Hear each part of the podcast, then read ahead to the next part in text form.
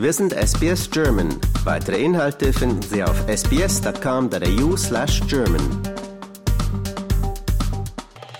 Hallo, hier ist Wolfgang Müller von SBS Radio. Ich spreche mit Dieter Hermann, dem Chefredakteur der einzigen deutschsprachigen Zeitung in Australien, Die Woche in Australien.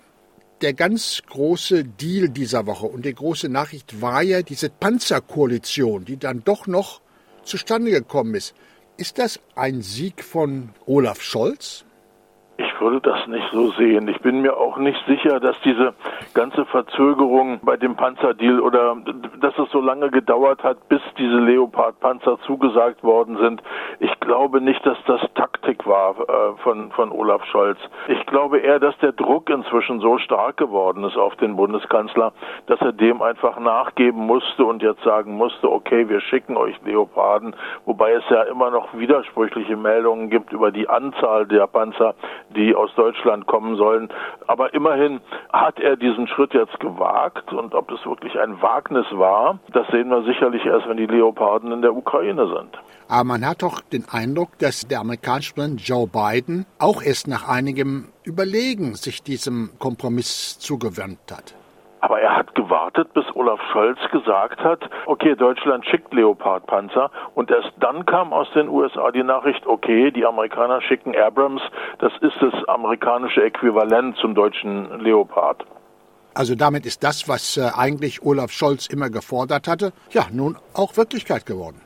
Grunde genommen ja, weil es haben ja auch andere Nationen nachgezogen. Kanada schickt auch Leopardpanzer, Finnland will Leopardpanzer schicken, Spanien will gerne Leopardpanzer schicken, aber die sind alle kaputt, die müssen erst repariert werden, heißt es offiziell. Aber immerhin ist damit jetzt was ins Rollen gekommen. Die Briten hatten vorher schon Panzer zugesagt, äh, Kampfpanzer zugesagt, äh, kleinere Panzer sind ja schon in, in großer Zahl äh, geschickt worden in die Ukraine.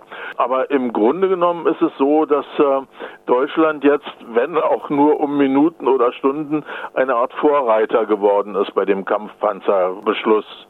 Soll man darüber glücklich sein? Ich meine, deutsche Panzer gegen Russland, das ist für mich immer noch so eine Albtraumvorstellung. Das ist es für mich auch. Äh, nein, man soll darüber nicht glücklich sein, aber andererseits frage ich mich natürlich, ist man verpflichtet, der Ukraine zu verhelfen oder ich formuliere es andersrum, ist man nicht wirklich verpflichtet, der Ukraine zu helfen? Ich weiß es nicht, bin mir nicht sicher und ich war ein bisschen erschreckt. Nein, ich war eigentlich schockiert. Kaum hat Olaf Scholz die Panzer zugesagt, die Kampfpanzer zugesagt, kam aus der Ukraine die Forderung nach Kampfflugzeugen. Das wäre ja der nächste Schritt. Ich halte ihn für ausgeschlossen lassen ähm, weil äh, man einfach einen Kampfflugzeugpiloten auf ein neues Flugzeug nicht innerhalb von wenigen Tagen oder Wochen ausbilden kann. Aber das äh, hat mich wirklich schockiert. Der Schritt, Leopardpanzer zu, zu liefern oder zu schicken, ist ja lange abgelehnt worden. Und nun wird man natürlich auch, das ist meine Befürchtung, wird man natürlich auch ablehnen, Kampfflugzeuge zu schicken, um dann womöglich doch irgendwann nachzugeben. Das wäre für mich dann ein Schritt zu weit. Und da wäre für mich der Konflikt zwischen dem Westen als, als Einheit und, der, und, den, und Russland einfach zu groß dann. Was wird denn nun der große Gegenspieler Wladimir Putin von all dem halten? Ist er beeindruckt von dieser westlichen Koalition? Wenn, dann wird das ganz sicherlich nicht sagen oder zeigen. Aber ich glaube, dass er nicht wirklich beeindruckt ist von dieser Zusammenarbeit und dem Zusammenhalt des großen Westens, denn äh, man darf nicht vergessen, dass er andere große wichtige Staaten auf seiner Seite hat. Äh, Indien ist immer noch ein Problem, Brasilien tendiert dazu, zu den Russen zu halten. Südafrika hat sich ganz deutlich erklärt und sagt, die Russen machen das schon alles gut und richtig. Also es sind schon auch, äh, es gibt auf der auf der anderen Seite, sagen wir mal so, äh, gegenüber dem Westen gibt es auch eine Koalition inzwischen inzwischen. Da sind auch verschiedene Staaten, die sagen, eigentlich müssten wir die Russen ja unterstützen. Man muss auch sagen, es gibt auch in der deutschen Öffentlichkeit eine ganze Menge Leute, die sehr viel Verständnis für Russlands Haltung haben. Das ist richtig. Und diese Leute sind nicht nur in der AfD und in der äh, Partei der Linken, sondern es gibt auch tatsächlich äh, eine, eine, kräftige Opposition in der Bevölkerung gegen diese großen Mengen an, an Waren und an Geld, an militärischen Dingen vor allen Dingen natürlich, die in die Ukraine geliefert werden, äh, die dagegen sind und ähm, die das überhaupt nicht gut finden und ähm, die diese Russland-Befürworter, sage ich jetzt mal, glauben schon, dass das ein großer Fehler war, dass Deutschland sich so engagiert. Wenn ich gerade mal nach Australien zurückkommen kann, eine Sache, die mir auch immer wieder gegen den Strich geht, ist an jedem Australia Day gibt es den gleichen Streit, den es schon seit Jahrzehnten gibt, um diesen ja, Nationalfeiertag. Und irgendwie scheint man da nicht zu Botte zu kommen mit irgendwelchen gemeinsamen Plänen. Ich finde das sehr, sehr bizarr. Sonst so eine friedliche Nation am Australia Day hauen sie sich gegenseitig auf die Köpfe. Ja, verstehe ich überhaupt nicht, ehrlich gesagt. Wir beobachten das jetzt auch schon etwas länger als ein Jahrzehnt. Und es ist einfach völlig unverständlich, was da passiert.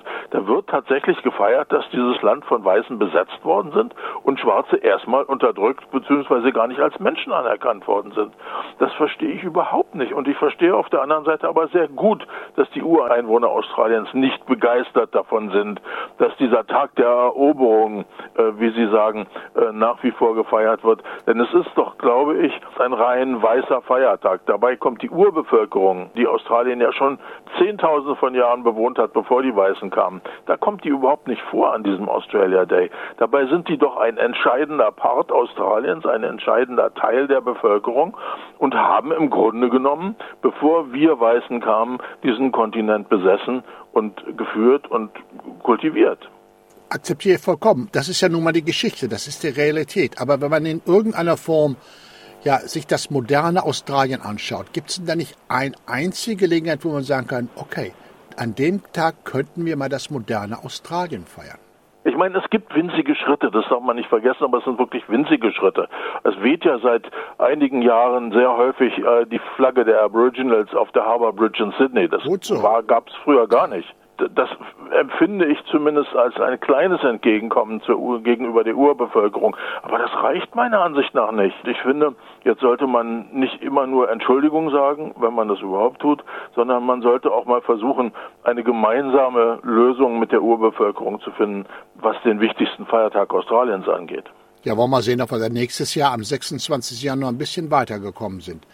Dieter Hermann, danke für diesen guten Kommentar. Lust auf weitere Interviews und Geschichten? Uns gibt's auf allen großen Podcast-Plattformen wie Apple, Google und Spotify.